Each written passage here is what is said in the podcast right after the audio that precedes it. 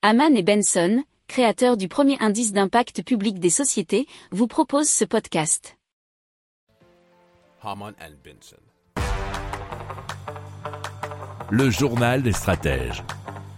Alors des chercheurs de l'Institut coréen des machines et des matériaux et du laboratoire de recherche sur les moteurs à zéro carbone de Hyundai Kia Motor Company, alors on met au point une technologie innovante qui permet à un moteur de 2 litres de fonctionner en utilisant de l'hydrogène injecté directement. Alors, il est conçu euh, pour les voitures particulières, c'est-à-dire des véhicules destinés au transport de personnes avec au moins 4 roues et un poids total en charge autorisé inférieur à 3 tonnes et demi. C'est ce que nous dit Geo.fr.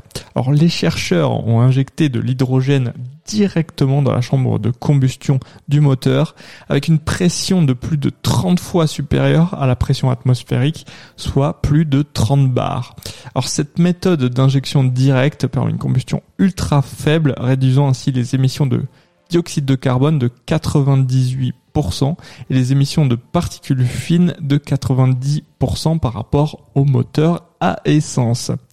Alors ça donne un rendement thermique élevé de 40% et euh, le moteur émet des oxydes d'azote inférieurs à 15 ppm.